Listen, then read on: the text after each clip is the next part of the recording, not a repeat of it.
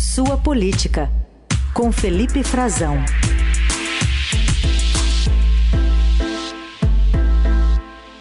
Felipe Frazão já conosco por aqui. Tudo bem, Frazão? Bom dia. Oi, Carol. Bom dia para você. Bom dia, Heisen.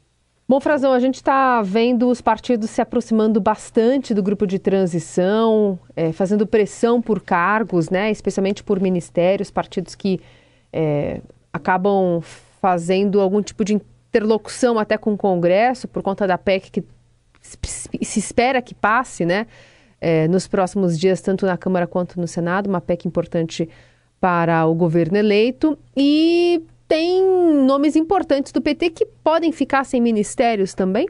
Exatamente, Carol. Tem uma composição muito complicada que o Lula precisa fazer. Ele está montando um verdadeiro xadrez agora, porque passada a apresentação da PEC, né, essa primeira etapa, que seria definir o escopo da PEC e tratar da negociação dela no Congresso, o valor que a gente viu ser apresentado essa semana, o prazo de validade também, os quatro anos do PT pediu, da exceção do almoço à família, do teto de gastos, e outros assuntos que impactam politicamente, diretamente, na tramitação dessa PEC, na montagem do governo, na base que o governo vai ter na Câmara dos Deputados e no Senado Federal. É interessante a gente ver que tem três partidos importantes, grandes, bancadas relevantes, que podem fazer parte da base do governo, que estão pedindo espaço. É o MDB, o PSD e o União Brasil. O Lula quer contar com esses três partidos, mas tem que também tramitar dentro do, do seu próprio partido os pedidos de acomodação dos seus principais aliados, do PT e dos partidos. Serão 14 partidos que ele tinha ao fim da campanha apoiando a sua eleição para derrotar Jair Bolsonaro.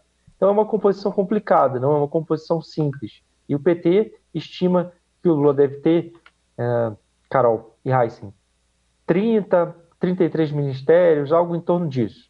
É um aumento dos ministérios, mas também não é suficiente para acomodar tudo que está sendo pedido ao Lula. Nesse entendimento, tem crescido no PT, principalmente nos aliados mais próximos de Lula, ele está deixando mais claro para eles que ele pode deixar de fora duas figuras muito importantes no, na campanha do, do presidente Lula e agora também na transição do governo. De fora, não do governo completamente, mas pelo menos do primeiro escalão com cargo de ministro. Seriam a presidente do PT, Gleisi Hoffmann, que é, é hoje uma das coordenadoras da transição de governo, e o Aloysio Mercadante, que é, está na Fundação Perseu Abramo, que é um braço do PT, coordenou o programa de governo e também está com um cargo de coordenação na transição. O Aloysio poderia ganhar um cargo no próprio Palácio do Planalto, um cargo de relevância, que seja influente, para que seja é, contemplado e fique no entorno do Lula contribuindo. A Glaze ainda não se sabe se ela iria ou não para o ministério. O Lula sempre bancou muito a Glaze Hoffmann, bancou a Glaze, inclusive quando ela foi eleita presidente do PT, reeleita, bancada por ele, mesmo quando a bancada na Câmara, da qual ela faz parte, e no Senado, não tinha assim tanta simpatia por ela. Ela também está sob pressão pela montagem do governo e do próprio ministério, porque os petistas estão cobrando espaço, os, os, os integrantes do PT no governo. Nesse cenário, ela tem ainda um outro entrave, que ela ainda exerce o mandato, ainda tem mais um período à frente do PT, o seu mandato com o partido, e não o mandato, além do mandato né, que ela tem também, uh, e eu não me referi a esse, mas o mandato de deputada federal, porque ela se reelegeu pelo Paraná. Então, uh, haveria uma, uh, incompatibilidade para que ela continue à frente do partido e exerça um cargo de ministra de Estado. Ela já foi ministra no governo Dilma Rousseff e poderia voltar, é, se esperava que sim, porque eles têm cargos relevantes, estão exercendo muita influência na transição, na montagem do governo, mas é, isso não é garantido por enquanto, pelo menos com cargos de ministros. O PT poderia, tem, tem, o que tem sido dito, é que poderia ficar com algo entre 12 a 15 ministérios dentro de um cenário que varia aí até 33 pastas, de 30 a 33 pastas. É complicado até, Carol Heissen, para o Lula montar uh, esse ministério com paridade de gênero, por exemplo. Uh, Lula não se comprometeu com isso na campanha e os petistas já estão admitindo né, nos bastidores, né? Quem está acompanhando esse desenho que está ficando cada vez mais claro na cabeça do Lula, que vai ser complicado fazer isso. E não vai ser um ministério meio a meio ou que é, tenha a representação social exata, inclusive no, na representação racial também. Isso também vai ser um complicador. Vai ser definidor. Lula tende a optar, quando ele tiver duas opções muito próximas, né, de pessoas com a mesma capacitação, é, optaria, aí ele, ele já deu indicativos de que vai optar por mulheres ou, ou por um negro, por exemplo, para contemplar é, uma diversidade, eles, eles querem ter essa diversidade é, representada no governo, mas isso não vai ser possível na esplanada toda. Já está bem claro, e eles dizem hoje, falam em pelo menos 10% dos ministérios ocupados por mulheres. Daria algo em torno de 10 ministérios, a grosso modo. Mas isso também precisa se confirmar, Carol. Agora, o que está ficando claro, uh, Raíssa e Carol, é que está tem havendo já briga de espaço, né? Porque os partidos estão pedindo cargos, o MDB quer dois, por exemplo, o PSD também quer, o PMDB quer um, uma seria da Simone Tebet, mas além dela, o MDB, se possível, queria mais dois. É, e o PSD também queria quer dois, para um para a Câmara e para o Senado, é o mesmo caso do MDB, para as bancadas estarem representadas. O União Brasil também já demonstrou interesse, não vai caber todo mundo. Né? E aí tá, tem uma divisão pelo tamanho também, claro. Lula vai dividir mais ou menos pelo tamanho dos partidos. E o PT vai ter alguns cargos muito relevantes, está ficando bastante evidente, por exemplo, a, na cabeça do Lula, ele tem externado para as pessoas do seu entorno a indicação do Haddad na Fazenda, a indicação do Alexandre Padilha para articulação política, retorno dele para articulação política do Planalto. Uh, pode ter no Planalto também o Rui Costa, uh, o governador da Bahia, na Casa Civil. São alguns cargos muito importantes que vêm sendo desenhados. E um relevante também é a indicação que foi feita ontem pela bancada do PSB, do Geraldo Alckmin, do vice-presidente eleito, para o Márcio França, ex-governador de São Paulo, como ministro das cidades. E aí poderia ter uma composição, o Guilherme Boulos, que também teria interesse nessa pasta do PSOL, ficaria com na Câmara dos Deputados, não teria um espaço no Ministério. E a vaga do PSOL, que tem garantido ali um, um espaço para o PSOL, uma vaga, iria para o Silvio Almeida nos direitos humanos. Então seria essa composição para poder encaixar o PSB e o Márcio França nas cidades, contando que também há um indicativo muito forte de que o Flávio Dino, do PSB, também irá para a Justiça. É um xadrez que vai ser montado daqui até. É a próxima, uhum. é a uhum. próxima discussão mais quente da transição, que já está acontecendo nos bastidores, deve ser começar a ser externada mesmo quando o Lula for diplomado a partir do dia 12 de dezembro. Bom, então em breve, né, Frazão, você que é flamenguista, saberemos quem será o Gabigol desse governo. Ou os Gabigols, acho que vai ser no plural a coisa aí. Quem que não vai para o ministério. Não vai para a Copa. Não vai para a Copa do, do governo Lula. Mas falando agora também de outro acontecimento que é grave, né, que você está acompanhando de perto, você tem muitas fontes nessa área. Ontem à tarde já li uma reportagem sua sobre militares da Ativa. Esses aí não tinham que estar tá ali, né? na, naquele local e estão é, não só presencialmente, como em redes sociais se manifestando de maneira golpista. E colocando ainda a palavra patriota nos perfis, né? O que, que você relata para gente, Frazão?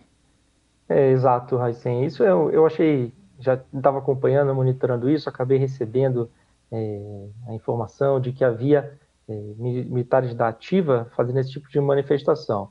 É preciso separar o que é um militar da ativa e o que é um militar inativo, um militar da reserva ou já reformado, que está completamente aposentado. Esses têm amparo na lei para se manifestar. Eles podem é, opinar livremente sobre assuntos políticos. Eles estão sujeitos às normas disciplinares do Exército, o Estatuto dos Militares, o regimento disciplinar, como todos os demais militares, seja do Exército, da Marinha, da Aeronáutica, todos eles.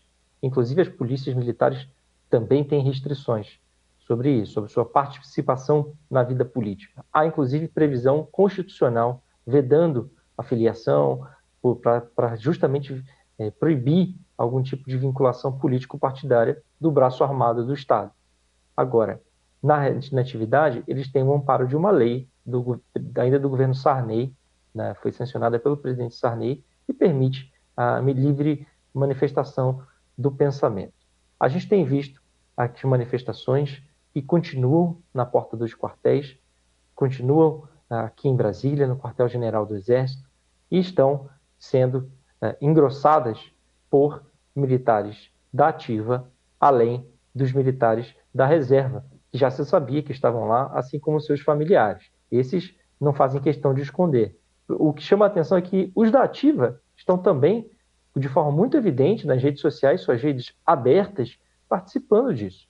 Militares da ativa que não poderiam participar desses atos.